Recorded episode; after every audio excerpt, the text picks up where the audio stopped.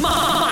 我要撐你，撐你帶條道理。早晨，早晨，我係 Emily 潘碧玲。大選嚟啦！今日晚我要撐你，要撐嘅就係手頭族嗱。喺二零一九年已經通過咗法案，將投票嘅年紀由二十一歲降低去到十八歲，以及自動登記選民制度，亦即係話預計呢一屆嘅新選民就會多達七百萬人。根據調查顯示，十八歲至二十歲嘅年輕選民佔咗所有選民嘅十六個 percent，因此。所有嘅參選人亦都相信，十八歲嘅首投族同埋年輕人將會成為關鍵，亦即係造王者。